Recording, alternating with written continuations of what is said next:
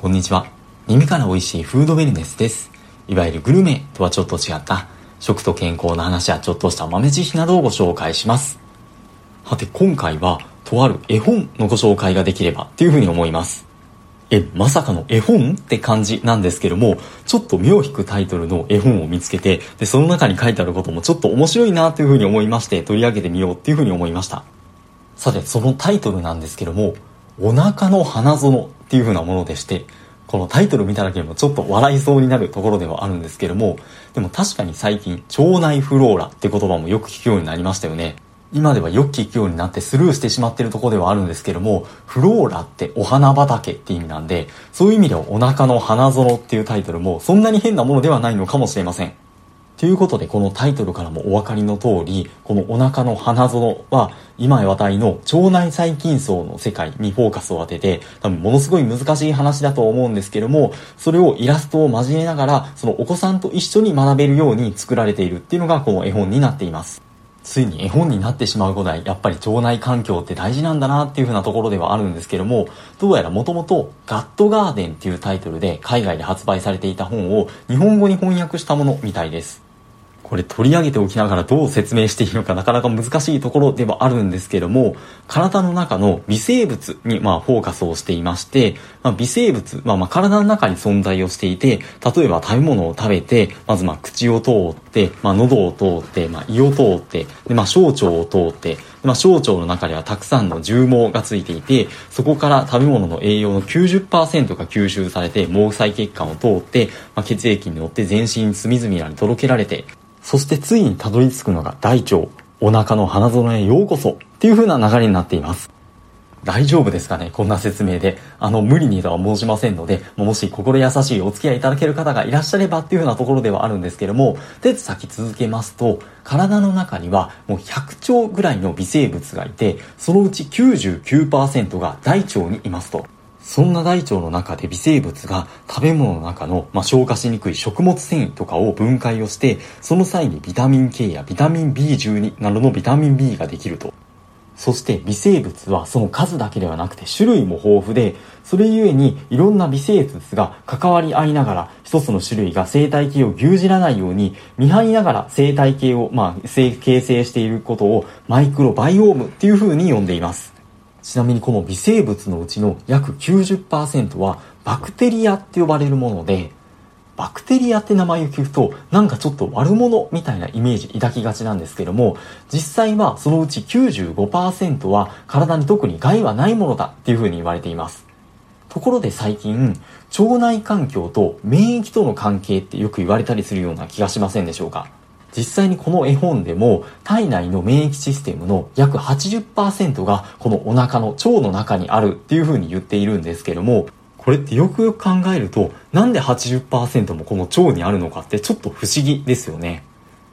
でもというのもこのバクテリアの存在が免疫細胞と深く関わっているっていうふうに言われていてというのも免疫細胞はこのバクテリアと共存することでその体内にまあいろんなまあ細菌だったりまあ入ってくるとは思うんですけれどもそれって全部悪者ってわけではないですよね。で、それに手当たり次第、その反応しないように、まあ、学習をするっていう風な機能があるっていう風に言われていて、逆に言うと、清潔すぎる環境、まあ、その殺菌とか除菌とか過ぎた環境にいると、このバクテリアにその免疫細胞が出会う機会っていうのが減ってしまうので、まあ、実際体内に異物が入ってきた時に、その過剰に反応してしまって、アレルギーとか免疫が自分を攻撃するような病気になりやすいことが科学的に分かっているっていう風に、この表でを説明されています。なんかなるほどなーっていう風な感じですよね。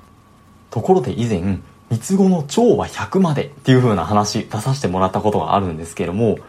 お腹の中にいる赤ちゃんは無菌状態なのに、生まれた直後から一気に何百万もの微生物が住み着いて、2歳ぐらいまでにこのマイクロバイオームの環境は激変するんですけども、3歳ぐらいになるとマイクロバイオームの様子は落ち着いていて、基本は安定してくるとのことです。逆に言うとそれまでにどんな環境で育ったか、例えば母乳を飲んで育ったか粉ミルクを飲んで育ったかによってもあとは生まれる時の環境も帝王切開生まれたか自然なお産化で生まれたかによってもマイクロバイオームの環境はきっと違うものになるだろうっていうふうにちょっと興味深いことが書いてあったりもします。これ今回の本題ではないので割愛しますが、もし気になる方は、あなたの体の9割は細菌っていう本に、この本の詳細載っているので、もしよろしければご覧いただければってところではあるんですけども、まあ、ちょっと話を戻しますと、3歳ぐらいになると腸内環境は落ち着いてくるんですけども、でも病気になって食生活が変わったりですとか、あとは抗生物質っ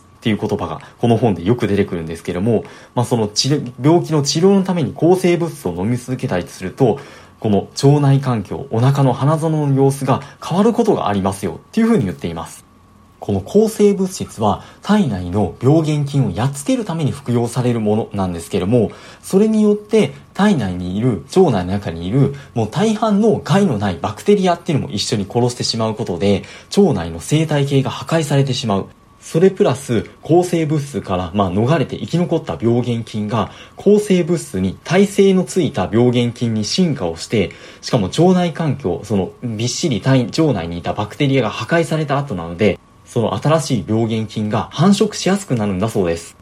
え、それなんかちょっと怖いなってところではあって、確かに抗生物質って必要のない時に、そこには量とかを多く使いすぎるのは良くないってよく言われるんですけども、でも病気になった時に必要な時は必要じゃないですか。なので過度にこだわる必要はなくて、まあそういった後っていうのは、よりその腸内環境を整えるような食べ物を積極的に取りましょうっていうような話にもなるんですけども、ところでこの抗生物質って呼ばれるもの、使うのは人間だけではないんですよね。まあ、この絵本の中でもちょっと面白い吹き出しが載っていまして、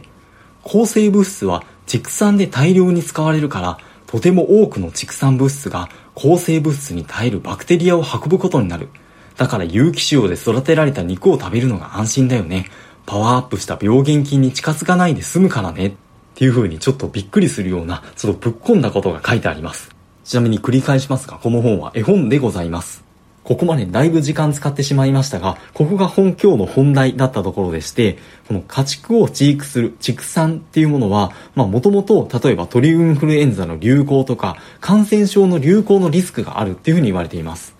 ただそれだけではなくて、この抗生物質っていうのが家畜に多用されているっていうのが問題っていうふうにも言われていまして、ここでクリーンミートっていう本をちょっと見てみると、例えばアメリカで使われている抗生物質の約70%から80%ぐらいが人間ではなくて、実は畜産動物に投与されているっていうふうに書いてありまして、その使う目的っていうのは、その狭い環境で育てる場合って、どうしても、どうしても病気になりやすいっていうのがあるので、その過密な飼育環境による病気の予防っていうところもあるんですけども、もう一つ、成長の促進のために使われるっていう側面があるそうです。要は家畜を太らせやすくなるっていう風な副次的な側面があって、その両方の観点から工業的な畜産にこの抗生物質が広く使われるようになったらしいんですけども、それによって本来病気から守るはずの抗生物質に耐性がついてしまって、その抗生物質への耐性が家畜から人に移行することっていうことが分かっているらしくて、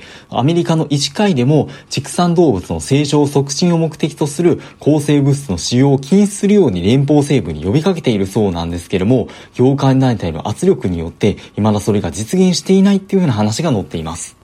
ちなみに EU 諸国では2006年からその家畜を太らせるための成長促進剤としての使用、抗生物質の使用は禁じられているらしいんですけども、ただ病気の治療目的の場合ではまあもちろん使っていいっていうことになっているようです。感染症に関連して、この畜産への抗生物質の利用っていうのは、もう国連総会で議論に上がるほど、まあ、世界中の関心を集めているそうなんですけども、じゃあ人がその家畜を食べることで抗生物質を取り込むことはないのか、抗生物質太らせる働きがあるっていうふうに言われているので、まあ、ちょっと心配にはなるところではあるんですけれども、基本的に大抵の先進国では、その家畜を搾乳したりとか、食品工場に出荷したりする直前に抗生物質を与えてはいけないっていう規制はあるそうなんですけれども、規制の緩い国とかだと抗生物質が残留している可能性があって、抗生物質を吸収してしまう可能性はゼロではないとのことです。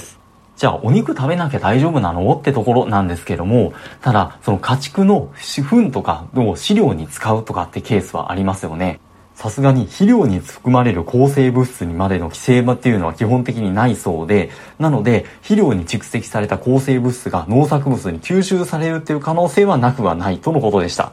いろんな意味で畜産業って考えさせられるよねっていうところなんですが、すいません、こんな変な終わり方してしまって、引き続き素敵なフードレンスライフをお過ごしください。本日はありがとうございました。